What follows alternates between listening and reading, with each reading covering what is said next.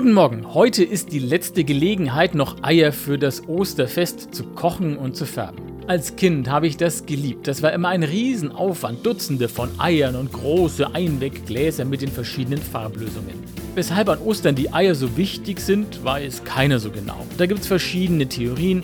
Am besten gefällt mir die mit dem Küken. Denn das Küken muss sich ja aus dem dunklen Inneren des Eis durch die Schale ans Licht kämpfen, um dann sein Leben zu beginnen. Und bei Jesus, der nach der Kreuzigung in der Grabeshülle lag, war es so ähnlich. Erst musste der Stein am Eingang ein Stück beiseite gerollt werden, damit der auferstandene Jesus ans Licht des Ostermorgens schlüpfen konnte. Durch die Finsternis und an harten, scharfen Kanten vorbei ans Licht in ein neues Leben. Ein schönes Symbol für das Fest der Auferstehung Jesu. Ich wünsche euch einen guten Tag.